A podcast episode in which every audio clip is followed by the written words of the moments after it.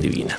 Eh, David Cancho nos va a contar, eh, eh, Javier Cancho nos va a contar, David Cancho, nos va a contar Javier una historia que tiene que ver con las sectas y con un final todavía más aterradora en el número de muertos. En la Guyana, mencionabas ahora, en el, en el año 1978, ahí fueron casi mil personas las que murieron al mismo tiempo. Con Javier Cancho en historia de El último sermón antes de la matanza. En el lugar donde ocurrieron los hechos hoy solo queda un pequeño monumento de mármol blanco. Es una tumba simbólica.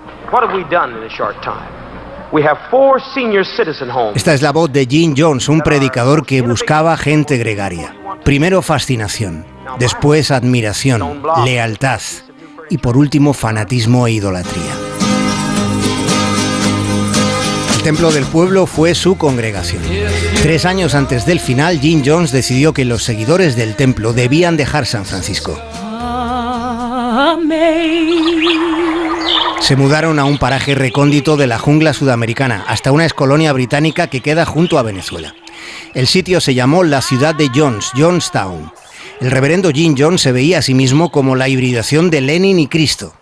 Era un ídolo con alzacuellos y patillas. Parecía un Elvis evangélico. Se contaba que Jonestown era el lugar de la equidad económica y racial, mezclándose postulados del comunismo con la mística del fundamentalismo protestante. Este es el sonido de cabina de un vuelo llevando adeptos a Guyana. Se les explicaba que el lugar donde iban a aterrizar era posible gracias al líder, al padre Jones. Les llevaban al paraíso de poder del reverendo, y era un poder tiránico. Los niños que no querían cumplir con sus tareas eran castigados en el pozo. Los adolescentes que se rebelaban recibían descargas eléctricas en los genitales. Si un adulto no cumplía con las reglas o se quejaba por la comida o por el trabajo o por los lujos del líder, entonces era encerrado en una caja de un tamaño más próximo a un ataúd que a un zulo. Familiares de los seguidores de Jones pidieron ayuda a las autoridades de Estados Unidos y fue así como Leo Ryan, miembro de la Cámara de Representantes en el Congreso, viajó a Jonestown en 1978. Fue acompañado de periodistas. Se recibió a la comitiva con un espectáculo musical y hubo hasta una cena de gala. Todos parecían estar felices.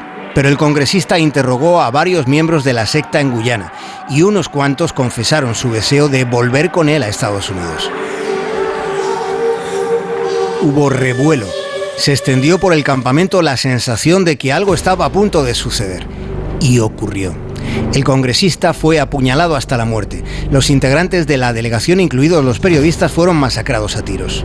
Gene Jones contó a sus fieles que su congregación iba a ser aniquilada y que era preferible la muerte. Les aseguró que se reencontrarían tras la reencarnación. Lo que ahora vamos a escuchar es un fragmento de su último sermón, el sermón antes de la matanza.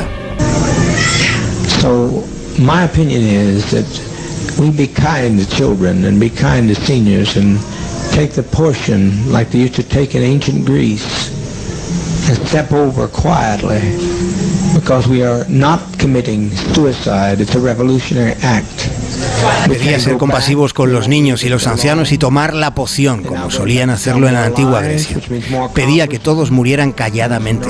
No estamos cometiendo suicidio, decía. Estamos haciendo un acto revolucionario. La mayoría ingirió cianuro mezclado con zumo de uva. Entre los muertos había 300 niños. La muerte por envenenamiento de cianuro es sumamente dolorosa. Sucedió en el mismo lugar y al mismo tiempo. Se encontraron 919 I cuerpos.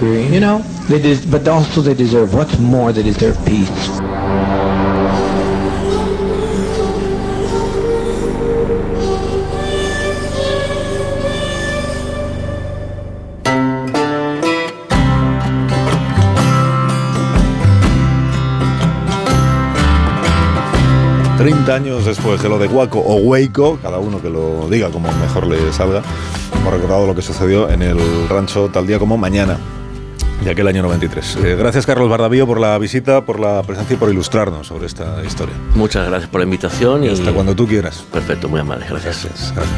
En 15 minutos serán las 12 de la mañana, una hora menos en las Islas Canarias. Un minuto, ahora mismo continuamos.